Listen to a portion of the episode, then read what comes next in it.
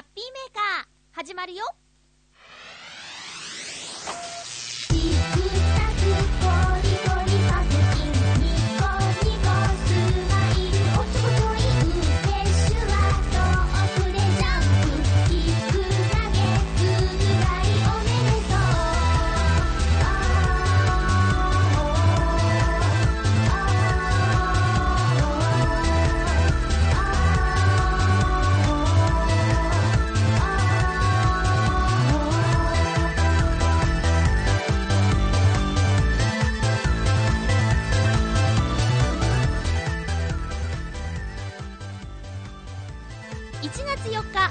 ハッピーメーカーこの番組はチョアヘオ .com のサポートでお届けしております。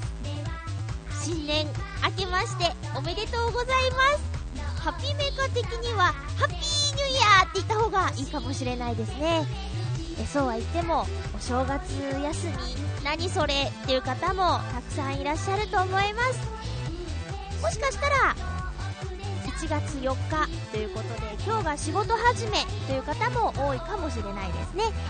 いろんな方が聞いてるかと思いますけどハッピーメーカー今日も1時間張り切ってよろしくお願いします。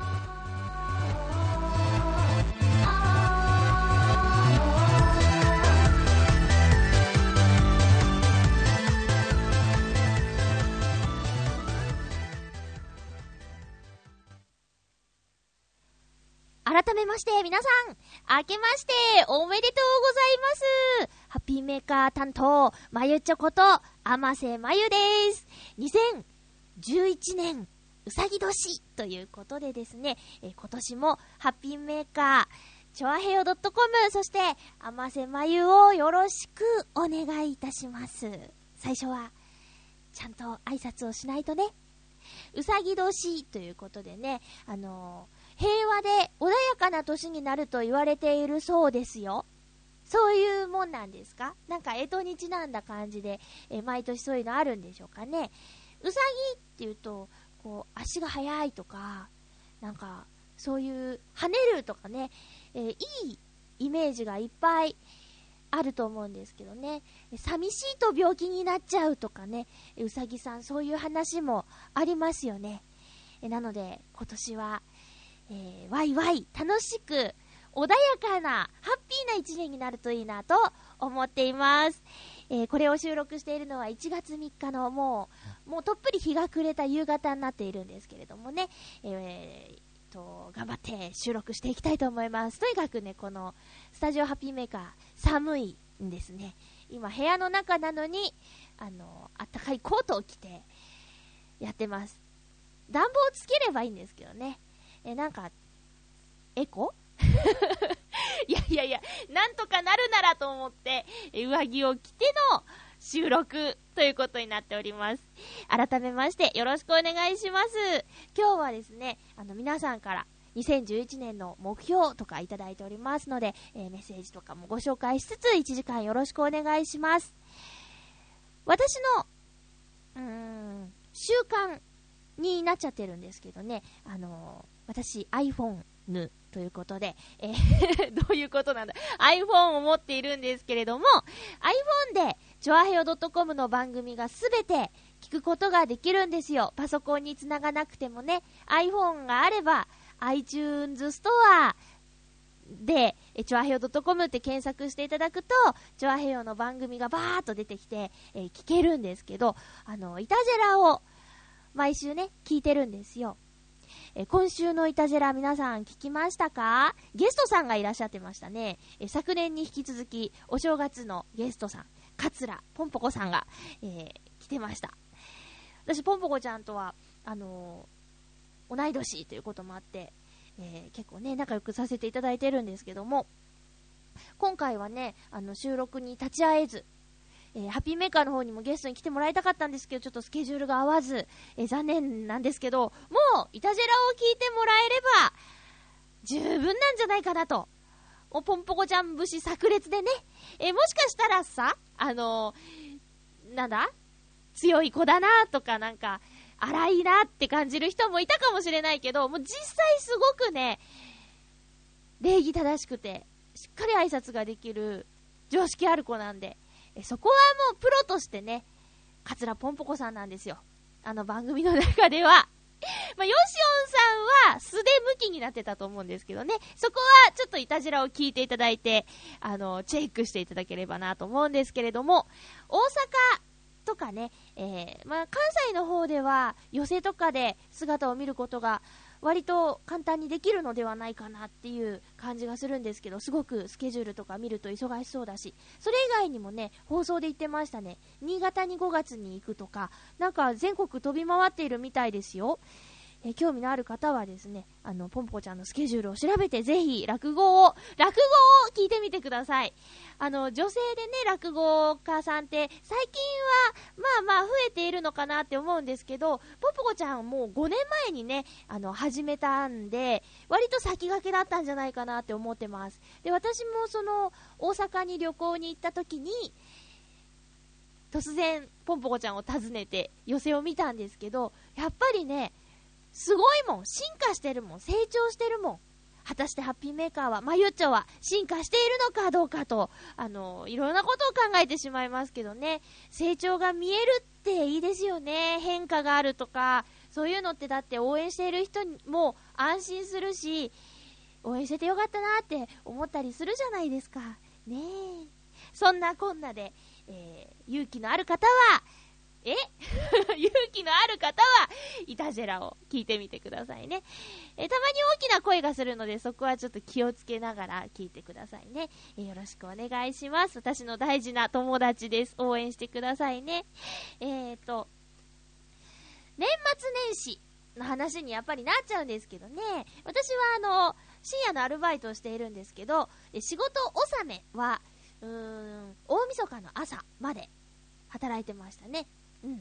で、えっとね、仕事始めは2日の夜出勤しましたね。え、なので、大晦日の夜と元旦の夜はがっつり休ませていただきましたよ。ありがたいことにね。いや、思えばね、私の知ってる人にも多いですよ。お正月、盆も正月もないよっていう。私もどちらかというと、そっちの類なんですけど、サービス業なのでね。うん。なので、えー、今年はですね、お休みの、毎週のお休みの当たりが良かったですね。うん。なんだかんだ言って、やっぱり、元旦はお家でゆっくりしたいなっていうのは本音ですからね。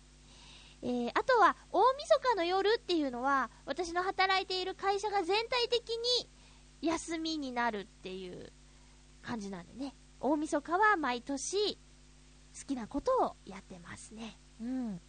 そうそう、友達で配送業をやっている子とかいるんですけど、もうね、休みなんてなく、だって配送しないとさ、えー、近所のスーパーが閉まっちゃうような場所に住んでる方のコンビニとかにパンが届かないでしょ？そういうの大事だからね。うん。あの、届けてもらってますよ。あとは、リスナーさんにもいますね。えー、電車の運転手さんとか運転士さんか。えー、そういった方も、大晦日なんて夜中電車走ってるじゃないですか。そういうのに対応したり、えー、ま休日ダイヤにはなるけれども、年末だからの休日とか関係ないからね、えー、しっかり働いてる方いらっしゃいます。まあ、もっと身近なとこで言えば、吉尾さん、コンビニ、コンビニ店員さんね、えー、もう24時間営業のコンビニ、誰が動かすのって言ったら、働いてる人ですよね。だから、多くの方が働いてる。そして私は、あのー、毎年なんですけど、カウントダウンはイクスピアリっていうね、浦安の舞浜にある大きなショッピングエリアがあるんですけど、そこに行って、ディズニーリゾートから打ち上がる大晦日、元日の0時に打ち上がる多くの花火を見ながらですね、あの、ワイワイ過ごすのが定番になってるんですけど、このイクスピアリで働く皆さん、えー、元旦0時からですね、お正月セールが始まってしまうんですね。日本一早い福袋みたいな感じでやってるんですよ。で、店員さんいっぱい働いてるし、ねえ、だからそういうの考えたらやっぱりね、あの、大晦日に、お家で紅白とかね、行く年来る年を見られるっていうだけで幸せなんじゃないかなってね、思うんですよ。いや、一方で、一方で私の会社の友達にいたんですけど、まあ、彼女ができたと。彼女ができたんだけど、門限がある。実家に住んでて門限があるから、カウントダウン一緒に過ごせないんだよって言って、まゆちょさ、どうせ暇でしょみたいな感じでね、言われて、一緒に過ごさないかと言われたんですけど、いや、一緒に過ごしたいなら、舞浜まで来いと。うん、一緒に花火を見ようではないかみんなと。って言ったんですけど、寒いから嫌だと言われて、もうある意味失格だと思いましたね。もう彼は一人で、あのー、なんだ？テレビを見ながら年越しをしたということでね。一人は一人なりに寂しいということで、え働いてたら勤務先の人と一緒にカウントダウンできるみたいな、なんかどっちを取るのかみたいなのはありますよね。あとはね、私の知ってる人では、あの、年末にはあまり区切りを感じないっていう人がいます。これもね、同じ仕事をしている人なんですけど、あの、アルバイトね、してる人なんですけど、あの、休みったってないじゃないかと。で、年をまたいだって何も変わらないじゃないかと言うんですよ。で、その方はですね、どちらかというと、3月から4月に変わる年度末の方が気が引き締まるし、ピリッとするんだよね、なんていうことを言ってる方もいます。私はやっぱり手帳とかね、そういう、なんだろうな、カレンダーとかが変わる、まあ、年度代わりのカレンダーもあるけど、えー、年越しの瞬間っていうのは、やっぱり特別な感じで迎えたいなっていうのはありますよね。そういう意味では、あの、無数の花火のもと、迎えるカウントダウンっていうのは、私はちょっと欠かせないかな、しばらくね。うん、そう思います。え浦安に住んでる方は、あの、音もね、聞けるかもしれない。除夜の鐘より花火の音かもしれないですね、浦安は。うん。そして、私、えー、初詣なんですけど、なんだろうな何がきっかけだったか忘れちゃったんですけど、毎年、富岡八幡宮っていうね、門前仲町が最寄り駅のところに行ってたんですよ。うん。もう5、6年ぐらい連続でってたかな？富岡八幡宮に。うん。なんですけどね、今年は、やっぱりあの、浦安市民じゃないか、俺はということで、いや、失礼、私は。ということで、浦安にはですね、3つの神社があるんですよ。うん。その中の、えーいつ言うとかでもね、割と話題になってたし、あと、私のナレーション担当している、ホームタウン浦安でも、つい1ヶ月ぐらい前に特集した富岡八幡宮はさっき言った豊受神社ね。浦安の豊受神社に初詣に行ってきました。えイクスピアリでカウントダウンをした後、ちょっと食事をして、その後タクシーに乗って富岡八幡宮まで行きました。え電車は動いてるけど、さすがにね、バスは止まっちゃってるんでね、贅沢にもタクシーを使ってしまいましたよ。うん。えーで、えっ、とね、タクシーに乗って行ったんですけど、あのー境内に入るまでに、うん、境内っていうのかな、まあ、お寺に入るまでにですね、あ、神社か。神社に入るまでに、え30分ぐらい並びました。行列ができててね。うん。でもそれもまたいいんですよ。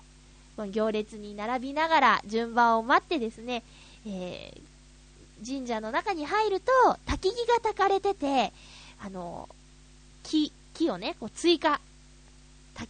何？薪薪を追加するたびに、火の粉がバーって上がるのが、こう闇夜に火の粉が上がるのがすごくかっこいい、うん、綺麗でかっこいい感じがして、パチパチっていう音と、お囃子のね、生演奏って言ったら変か。生のお囃子を聞きながら、この自分がお参りする瞬間をね、こう、列に並んで待ってるんですけどね。えー、まず、じゃらじゃらと鈴を鳴らして、えー、二礼、二拍手、一礼というね、えーお約束があるんですけど、なんかすごい緊張しちゃって、あのーちゃんとその決められたことができなかった気がします。そして、あ、なんかちゃんとできなかったってわたわたしてしまって、お願いも、大してまとまりのないお願いをしてしまった気がします。そんな私の初詣でした。お参りした後はおみきと甘酒が振る舞われててですね、私は甘酒って多分子供の頃に飲んでいい思い出がなくて、そっから飲まず嫌いだったんですけど、えーちょっと思い切って今回飲んでみたら、まあ甘くて美味しかったですね。その、飲まず嫌いは払拭できた気がします、今回のことで。え、そしてもちろん、初詣と言ったら、おみくじですよね。私、初詣では、まあ、嫌な結果が出たら怖いんですけど、おみくじ引くんですよ。でね、今年はね、吉が出ました。吉を引きました。で、そうだな、大吉、中吉、小吉、吉とか、あんまりその、いい、いい方ではない、まあまあ、みたいな結果なんですけど、おみくじにはいろんな言葉が書いてあって、その言葉にはね、随分励まされたんで、あの、いいのを引いたなって自分では思ってます。そして、えーホームタウン浦安で特集した時に取り上げられてたのが恋みくじなんですけど、恋みくじっていうのが別にあるんですけどね、えーその恋みくじの結果は、大吉でした。てへ？大吉恋みくじが大吉ってちょっとテンション上がりますよね。ええええええで、そこの、あの、恋みくじにはね、かなり具体的に、相手にはこんな人がいいんじゃないかっていうのが書いてあるんですよ。それは、星座や血液型や干支、あと何歳差がいいかとかっていうのとか、あと、どっから来る人かとか、方角とか、いろいろ書いてあって、なんかね、面白いの。うん。これはね、おすすめです。もし浦安に遊びに来る機会があったら、豊受神社に行って、あの、なんだ、恋みくじを、ぜひぜひ引いてみてくださいね。えーそんな、まゆちょなんですけども、2011年、平成23年、うさぎ年、えー、厄年です。はい。来ました、厄年です。昨年前役ということで、あのーお正月ではないんですけど、いつだったかな？誕生日の前後だったと思うんですけど、厄払いしたおかげで、かな？おかげでです。ですね。おかげでですね。あの特に、とっても嫌なことっていうのはない一年だったと思います。周りの人も多分大丈夫だったと思います。あー、厄年って自分だけじゃなくて、周りの人にもなんかあるかもしれないみたいなこと聞いたことがあってね。うん。ちょっとね、今年は翻訳ということなんで、心配は心配なんですけど、あのどのタイミングで厄払いってしたらいいんですかね？それは、私のお友達によると、誕生日で区切りが来るみたいな。だから、3月生まれの人は、あと3ヶ月で役が明けるね、みたいなことを言ってたりするんですよ。うん。なので、そうなのかなって。5月が私、た5月の末が誕生日なんですけど、まあ、そのあたりを狙って、厄払いに行こうかなとか思ってます。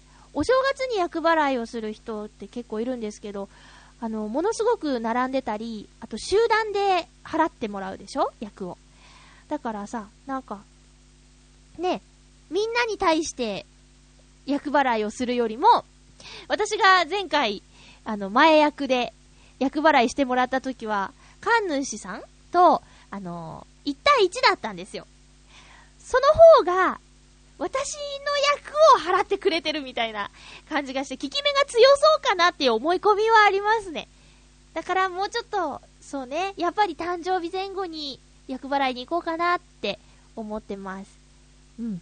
前役の役払いの時のお札がね、えー、まだ効き目があるはずなので、それに頼っていきたいなと思います。役年とかね、あんま気にしすぎるのも良くないみたいですけどね。あと、役者さんは役がつくって、別の字に当てて役がつくから役払いはしないとかって聞いたことありますよ。うん。キャスティングとかの話でね、役、配役の役ね。うん。なんかいろいろありますね。病は気からと一緒かなねそれにね、女性はね、30代の6年間は役年なんですよ。え私、これ数え年で行くみたいなんですけど、あ、ちなみに数え年っていうのは、あれです。生まれ出る前のお母さんのお腹の中にいる時から考えるみたいなんで、えー私20、あ、嘘嘘嘘。31だとしたら、プラス1で考えるみたいですよ。えーなんで、えー数え年で32が前役、33翻訳、34後役。で、35は何もなくて、36、37、38とまたね、前役、翻訳、後役って、女性は30代の6年間は役年なんだって。もうなんか、ああ、そうですかって、諦めもつくよね。そんだけ長い間、役に関わる30代かって思ってね。え、なんとかうまく付き合っていけたらなと思います。うん。ちょっと長くなっちゃいましたけど、そんなまゆちょの年末年始のお話でした。えー今日もよろしくお願いします。まずはこのコーナーから参りましょう。ハッピーもぐもぐ私、あの、実家のお母さんからお米をね、毎月送ってもらってるんですよ。えーうちがお米を作ってるわけではないんですけど、母親のお友達のうちで作るお米を安く、あの、譲ってもらえるということで、それのおこぼれに預かってるんですけど、そのお米瓶の中にはですね、いろんなおまけが入ってますね。今回はいろんなお菓子が入ってたんですけど、きっとね、もぐもぐしろっていうことなんじゃないかなと思って、このタイミングで、えー食べたいと思います。まあ、どこにでもあるお菓子なんですけどね、まあ、いろいろある中で、うん。えー今日はですね、その中でも、ちょっと懐かしいなっていうのもありまして、チョコあーんパンっていうお菓子をもぐもぐしたいと思います。多分食べたことあるんだけど、どんなだったかとか忘れちゃったかな多分ね、そう、みんなも知ってると思います。チョコあーんパン。最近メロンパンのとかもありますよね。いや、お菓子ってさ、新商品がどんどん出てくる中で、ロングヒットしてるのってほんとすごいなと思いますもん。おわ、こんなだったっけ？なんかね、リアルだね。こうパンをね、本当にちっちゃくしましたっていう感じの焼き色とか。これちょっとね、大人になってみると感動します。この完成度、クオリティの高さに。いただきます。チョコアンパン。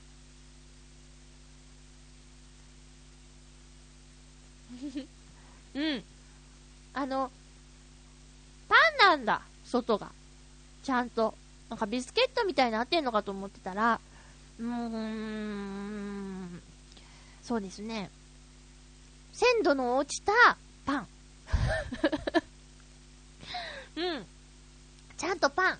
ちょっとあの、袋に入ってるパン、あの、蓋をし忘れて、乾燥しちゃったみたいな。パン。パンです、これ。パンですね。でもチョコがすごくしっとりしてるから、その、ちょっと乾燥しちゃったパンを潤してくれている。そんな感じの、そんな感じようん、美味しいわ。これ、いいですね。だから、その、ね、消えていくお菓子もいっぱいありますよ。タケノコの里キノコの山なんてほんとすごいし、あと、そう、サシャ？サシャとかってさ、昔買えなかったけど、最近、ね、別に、ね、自分の意思で買えるじゃないですか。なんか、お金ちょっと出して。サシャってすごいよね。まあ、サシャを食べてないのにサシャを褒めまくってるんですけど、ねえ、あの細いチョコが絡み合ってるあのお菓子って、作るの大変だろうなーって思ったり。で、昔、憧れてて、最近買ったんだみたいな友達がいたのが、ビエネッタ。これね、私もつい最近、コンビニで見かけて買って食べたんですけど、ビエネッタを自分で買えるっていうのはね、大人になったなって思いますね。あー、そうそう。あの、次回のテーマはね、あの、成人式が近いということで、自分が大人だなと思う時っていうテーマにしたのに、今一つ言っちゃいましたね。自分で何でも買えるみたいな。ねえ。ちょっとフライングしちゃいましたけど、そう、ビエネッタ。今でもあるんだね。いやいや、ロングランお菓子のチョコあんパンをもぐもぐしました。お母さん、ありがとうございます。続きましては、コーナー行っちゃいましょうかね。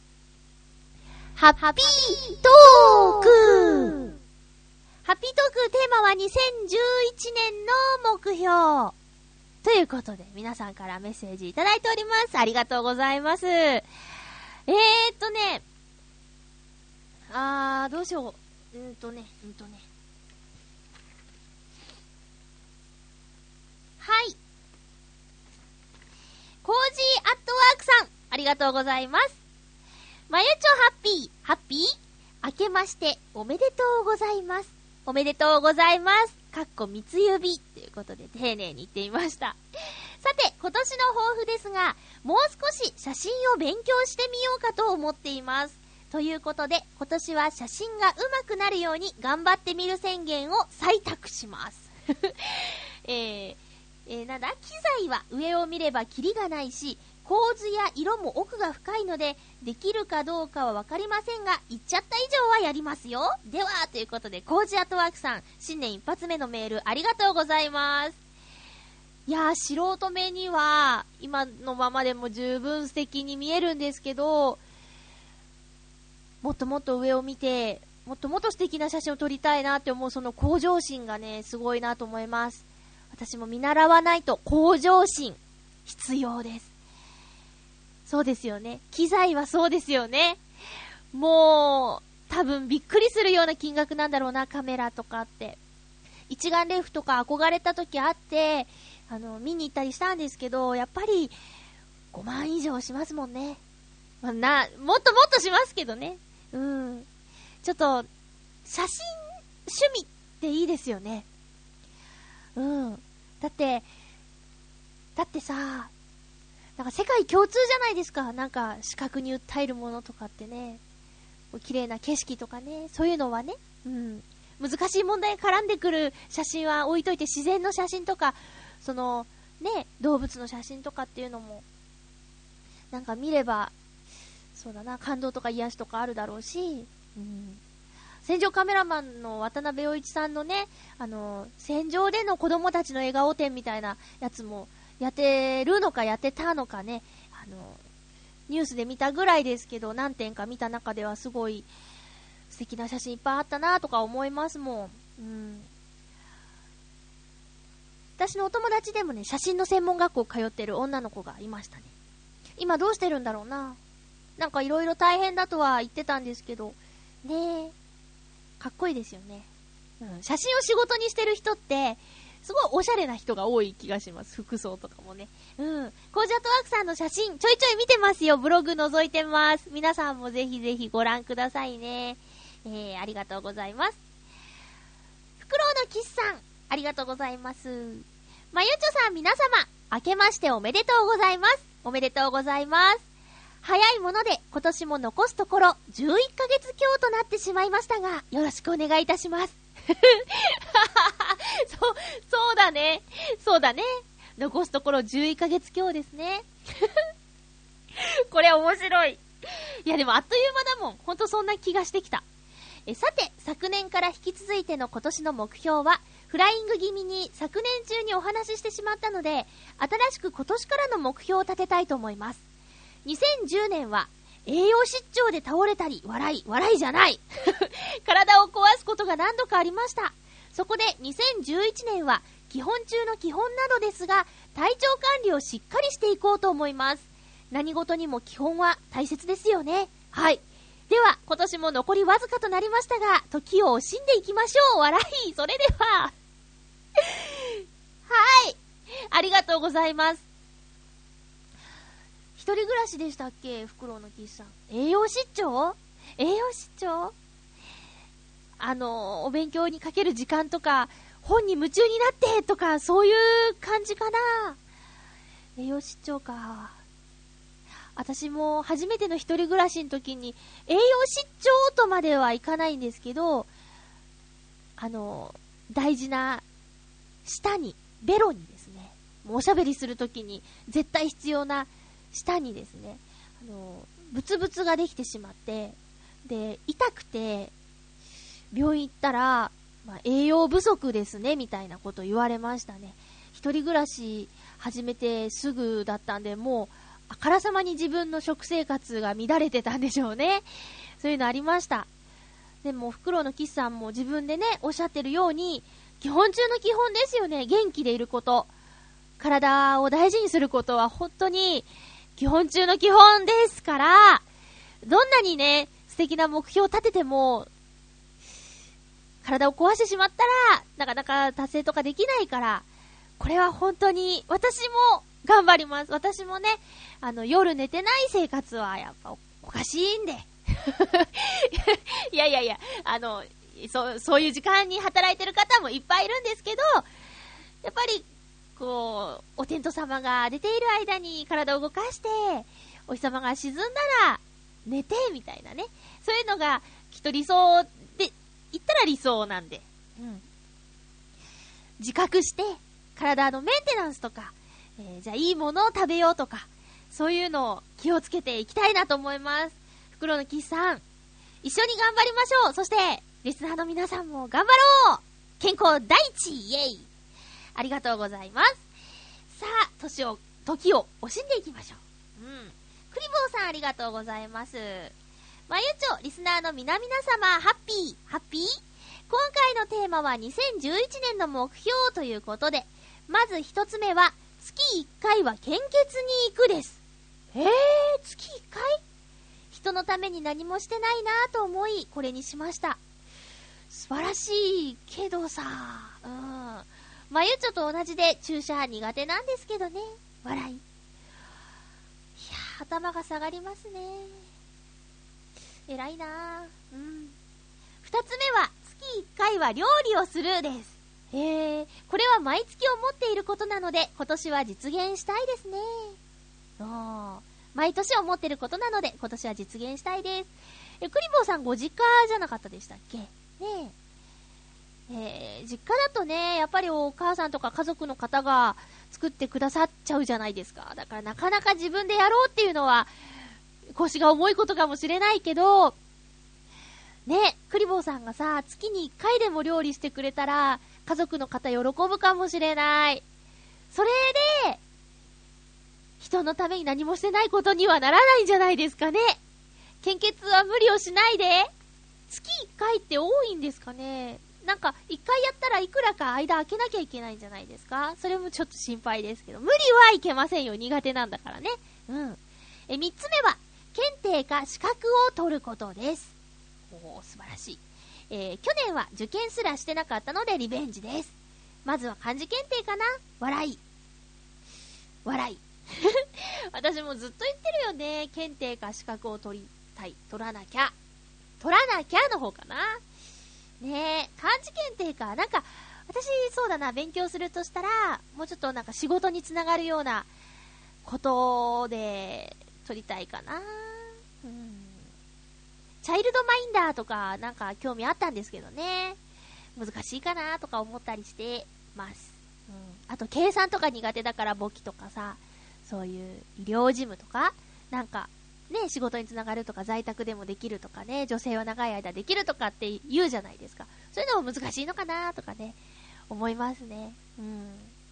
いや、身近に頑張ってる人いるんですよ。すごく難しい国家資格を取るために、ごい頑張ってる人がいてね、彼を見てると、見習わなきゃなって。まあ、そういう人が周りにいるからそわそわもするんですけどね。うん。そして最後の目標は、市民マラソンに出場です。これも昔からやりたかったことで、短い距離でも恥ずかしくないですよね。もちろんです。参加することに意義があるんですよ。マラソンか。マラソンも苦手なんですよ。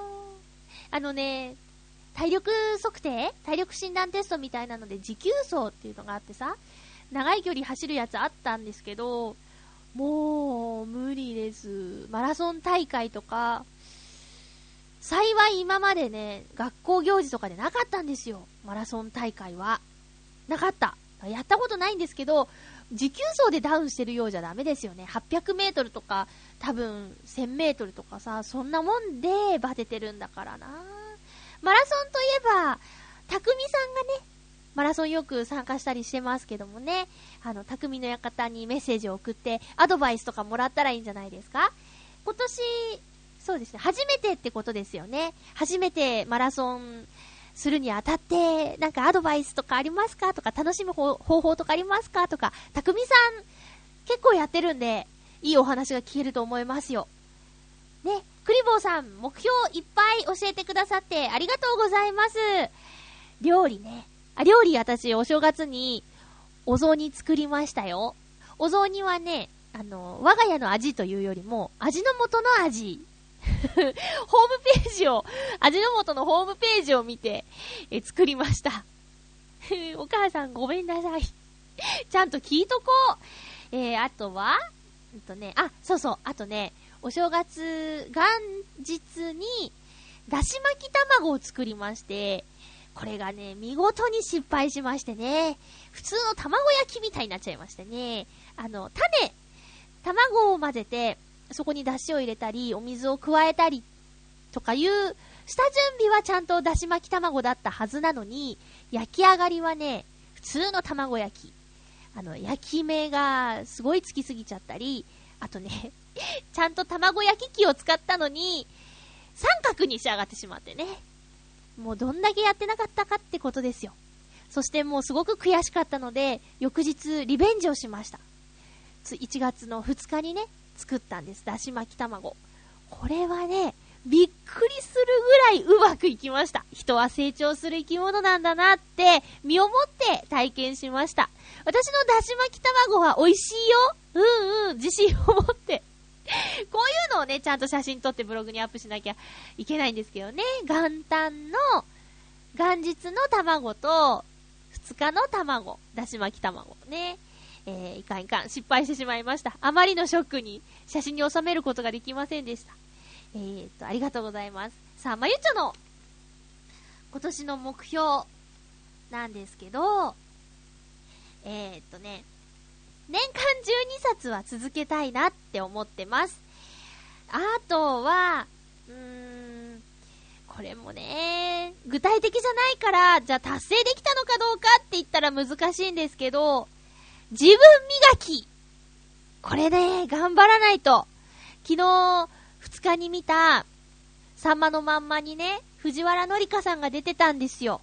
女優の藤原紀香さんが出てて、年齢をさんまさんが聞いて、のりかさんが39って言ったんです。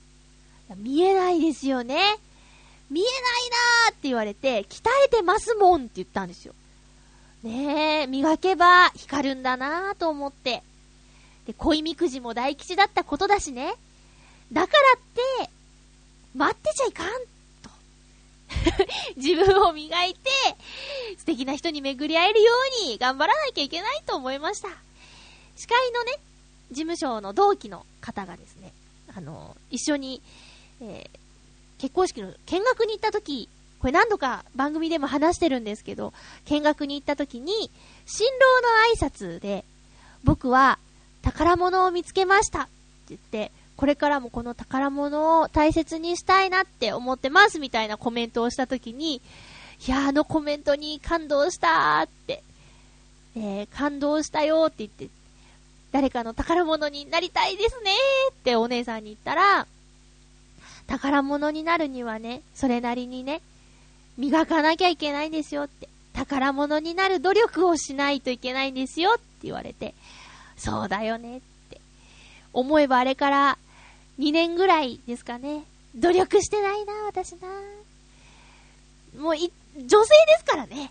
えこう、ハッピーメーカーでいろいろ鼻をすすりながら喋ったり、鼻栓しながら喋ったりしてても一応性別的には女性なんで、えその面をですね、あの、磨いていかないといけないなと思います。32になる年なんでね。早いものですけども、うん。で、それは、うん、今まで本当に見た目とか、お化粧とかも、とんど手を抜いてきたんですけど、そういったところももちろん、あと、いくら外をね、磨いたって、内側が綺麗じゃなかったらすぐ見抜かれてしまいます。内側を磨くことも重要です。うん。そのためにはやっぱり、そうね、一応目標としては12冊本を読むって言ったけど、あの、もっといっぱい、そうですね、実用書でも何でも、エッセイでも何でも、いろんなものに触れて、心を震わせること、感動することで、あの、活性化するよね。ブルブルベルトってお腹に巻いてさ、こう脂肪を揺らすとこう引き締まるみたいなのあるけど、心も同じようにブルブル震わせて、こう敏感になるようにね、したいなと思ってます。ちょっとすごく、いや、かなり抽象的なんですけどね、そういうのは、えー、1年かけてやりたいなと思います。あと、わあ、そうだな、どんな人になりたいかとか、これからどうしていきたいかとか、やっぱり、うー悲しいかな女性は35歳って結構区切りじゃないですか。あの、ベイビーの話とかね。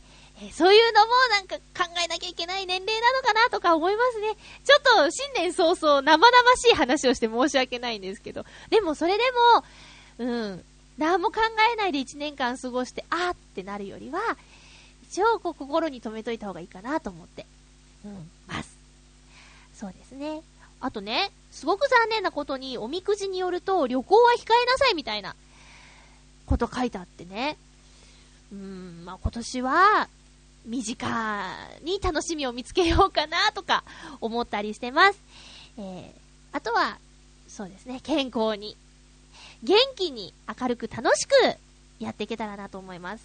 チョアヘオ .com もね、えー、立ち上がって、もうすぐ丸2年、3年目に入る年なんですけど、えーますます盛り上がっていけたら素敵ですよね。そんなチョアヘオ .com、様々なイベントにも参加する予定なんですけど、えーとりあえず、今週末、1月8日、川崎匠さんプロデュースのイベントがあります。これは、チョアヘオ .com のトップページから、えーイベント詳細見ることができますので、ぜひ見てくださいね。チョアヘオの、えー時間もあるみたいなんで、えー行ける方は、ぜひぜひ行ってください。そして1月16日は、浦安ミュージックフェスタ。ボリューム10ということで、記念すべき10回目のイベントに、チョアヘオも協力させていただくことになってます。ステージに出演するアーティストとして、洋一郎さんとバチさんも登場するので、ぜひぜひ見に来てくださいね。え、時間は、確か、午後2時からだったかな ?2 時会場かな ?2 時半開演かな？まあ、あのー調べてみてくださいっていうか、ブログに書きましょううん。それぐらいフォローしないとね。えー、このイベント。司会は、あの、弱つよむさんです。はい。久しぶりにお会いするので、楽しみですね。えー、それから、その、ミュージックフェスタはですね、なんと入場無料なので、それも嬉しいですよね。文化会館というところでやります。文化会館の大ホールでやります。1000人ぐらい入る、えー会場なのでね、ぜひぜひ、皆さん、お友達をお誘い、合わせの上、お越しくださいね。よろしくお願いします。私もこの日は会場でお手伝いをしていると思いますので、会えたらいいですね。えーそんな、チョアヘオ .com のますますの発展も、2011年目標として、ハッピーメーカーその一員として力になれたらいいなっていうのももちろん思ってます。リスナーの皆さん、今年も改めてよろしくお願いします。以上、ハッピートークのコーナーでした。続きましては、ズームアップまあ新年一発目ということで、似たような話題になってしまうかもしれないんですけど、あの、おっと言い忘れたぞ今年の目標、えー、ノートノーツ時代の曲を梅ちゃんと完成させるということも今年の目標にしたいと思います。今年中にノートノーツすべての曲を皆さんに聴かせたいなと思ってます。これはノートノーツの時代の曲なんですけど、まあオリジナル、うん、セルフカバーっていうんですかね。なんていうんですかね。まあ、出す名目としては、えー私の名前で出すのでね、えー制作、作曲、作詞については伊藤良太くんとのものなんですけどもね。はい、ということでそちらもお楽しみに。改めまして、ズームアップ。このコーナーはまゆちょが注目していることをより掘り下げてお話しするコーナーなんですけども、えー2011年一発目のハッピーメーカーということで、2011年私が楽しみにしているものに注目してみましたよ。えー、まずはですね、うーんと、映画部門。部門なのかな？映画部門。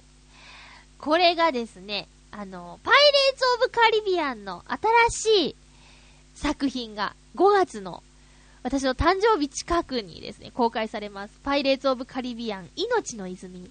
これがね、3D 公開されるそうなんですけど、私は多分 2D で見ますね。3D はなんとなくもう何本か見て合わない気がするの。えーこれが映画としては私はとても楽しみにしています。ジョニー・デップが大好きだし、ジョニー・デップのジャック・スパローはね、ほんとたまらないですよね。かっこいいわ。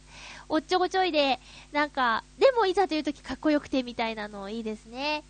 えそして、ハリー・ポッターシリーズの完結編が公開されますよね。すごいたどたどしい。あれ何月だったっけ？秋だっけ？もう、最終章前編は見ちゃったんで、最終章後編が待ち遠しいんですけど、終わってほしくないような、そんな気もしますね。もう長年にわたってずっと見てきた作品なのでね。あとは、割と好きなんですけど、トランスフォーマー。これも3が公開されたり、ディズニーピクサーの最新作、カーズ2。これね、日本が舞台、日本がスタート、日本からスタートされるそうで、ちょっと楽しみですね。そういう感じで今年も映画がいろいろ楽しみな作品目白押しでございます。年末に見たくて見れなかったキックアスなんですけど、さっきもお話ししたミュージックフェスタで司会をされるヨアツヨムさんがですね、星をつけるなら100個だって言ってたんで ますます気になるところですけど、これは今年 DVD 化されたら見ようかなって思ってます。やっぱりね、あの、映画っていいよね。映画。映画はいいですね。ドラマもいいんだけど、うん。だってさ、すごくこう集中してみたら、登場人物に感情移入とかできたとしたらさ、すごい体験ができるんだよ。部屋にいたり、映画館にいながらにして、時代を超えたり、時を超えたりしてさ、で、いろんな、なんか、実際自分が体験したら、乗り越えられないような試練とか、あと、何、爆弾とかね、そういうのに、あの、疑似体験、もう集中力を発揮したら、疑似体験できるんだよ。で、いろんな人の気持ちを感じることで、さっきもちょっと言った、心にブルブルベルトですよね。ブルブルブルって。うん。なんか無関心無感動とかって最近言われてるじゃないですか。自分からもらいに行くのも大事だなってすごく思うんですよ。感じにくくなってるなら、なんか良いと言われている作品に触れてみるだとか、そういうのもね、必要じゃないかなって思います。感動できないより、感動できた方が、きっと楽しいよ。うん。押し付ける気はないんだけど、私個人的にはそう思います。今ね、見てみたい映画はね、あの、勝間和代さんがすごくおすすめですって言ってた、ペイフォワードっていう映画をね、見たいなと思ってるんですよ。私、映画館で見る作品って、うーん、やっぱ映画館で見るならではの映像の迫力とかを求めたりするんですけど、感動作品とかって、あの、家でじっくり見たいタイプなんですよね。絶対泣くもん映画館で見たら、シュンシュンって言ってさ、隣の人とかに雑音になっちゃったら悪いなとか、そんな気使ってたら集中もできないし、だから自分のためにもそういう感動の作品は家で見たいなと思うんですけどもね、ペイフォワードは、うん、早く見たいなと思います。そうなんです。ちょっと説教臭くなっちゃったかな。ま、まあ、まあまあまあまあ、聞き流してください。え、あとはですね、楽しみにしていること。昨年末から始まったんですけど、私の中に、やっとワンピースが来ました。ワンピースブームが来ました。え会社のね、えー仲間がですね、えー持ってるから貸してあげるよって言ってくれて。しょっちゅうワンピースを例えてね、話したりしてくるんで、全然ついていけないなと思ってたら、うん、読みたいって言ったら貸してくれるって。で、毎日2冊ずつ持ってきてくれるらしいんですけどね。えー今お正月休みに入っちゃったんで、今4巻まで読んだんですけど、合うか合わないか心配だったけど、すごくいいと思いました。ワンピース。いや、絶賛される理由がわかるなっていう感じで、私の中にワンピースブームが到来しましたよ。うまくいけば、うーんと、今、なんだ ?60 巻ぐらいまであるのかな？それを今年中には追いつけるんじゃないかなっていう計算でいます。ワンピースファンのリスナーの方もいらっしゃるかな？ね楽しみですね。それから、楽しみにしていること。まあ、浦安なんで、というか、なんで私が浦安にいるかって言ったら、ディズニーランドがあるからなんですけど、ディズニーリゾートの近くに住みたいということで、浦安に今住んでるんですけど、そのディズニーリゾートには、えー今年新しいものがいっぱいオープンするみたいですよ。とりあえず、えー今月、20、何日だっけ？そう、今月、新しいアトラクションができますね。東京ディズニーランドに、あの、フィルハーマジックっていうアトラクションができます。これがとても楽しみ。それから4月にはですね、あの、シンデレラ城の中に新しいアトラクションがオープンするということで、こちらも楽しみですね。えー、夏にはディズニーシーで新しい水上ショー、ファンタズミック。これがね、めちゃめちゃ楽しみです。海外のパークでやっているショーを日本に持ってきたということでね、日本でもあのファンタズミックが見れると思うと、今からワクワクしてたまりません。年間パスポートが欲しいくらいなんですけど、えー、チケットの値上がりのニュースがありましたね。値上がる前にどうするか決断しないといけないなって思ってます。そんなに、そうですね、時間があるわけではないので、年間パスポート思ってる分楽しめるかって言ったら心配なんですけどね。少ない回数で思いっきり楽しむか、年間パスポートでちょいちょい遊びに行くか、すごく悩んでいるところでございます。そんな私の楽しみなこと、いろいろありますけど、皆さんも、そうですね、これから過ごす1年間、楽しみなことを作って、それに向けてもし仕事が辛いよとか、えー人間関係辛いよとか、いろいろ大変なこともあるかと思うんですけど、楽しみなことを目指してですね、日々、ハッピーに笑顔でやっていけたらいいかなって一緒に思います。えーということで、ズームアップのコーナーでした。メールいただいておりますよ。えーご紹介しましょう。クリボーさん、ありがとうございます。まゆちょ、リスナーの皆々様、ハッピー、ハッピー。まゆちょ、明けましておめでとうございます。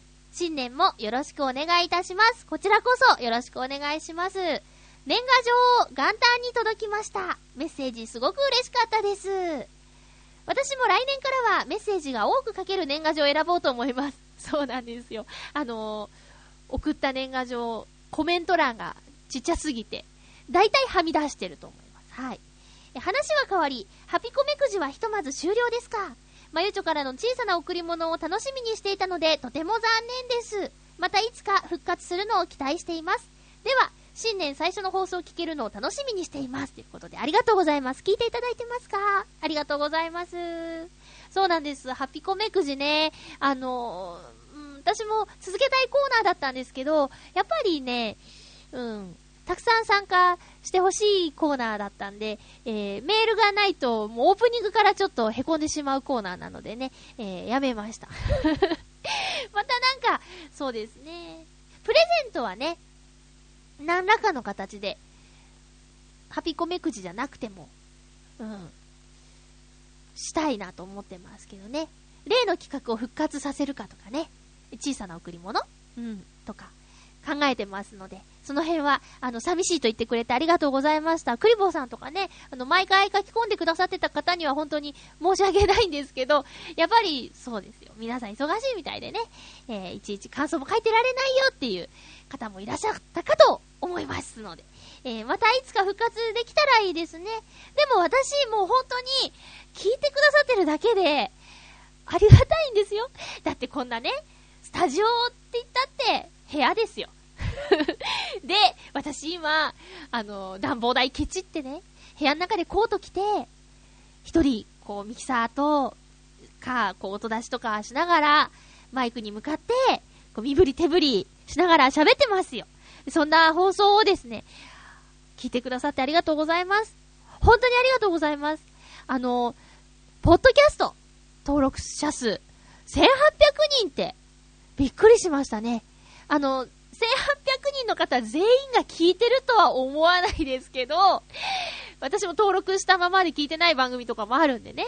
とりあえず1回は、じゃあ僕の iTunes に入れてやろっかって思ってくれた方が1800人いらっしゃるっていう、1800人だか、まあ、1800台だかわからないんですけど、パソコンね、えー、1台に1個なんですよね。えー、なので、それはもう本当に、それだけで、一瞬興味を持ってくださっただけで、ありがたいなって、本当に思ってます。ありがとうございます。うっかり、その登録してくれた方が、たまには聞いてみようかって思った時に、なんだこれって思われないように、え日々楽しい放送をしていきたいなと思ってます。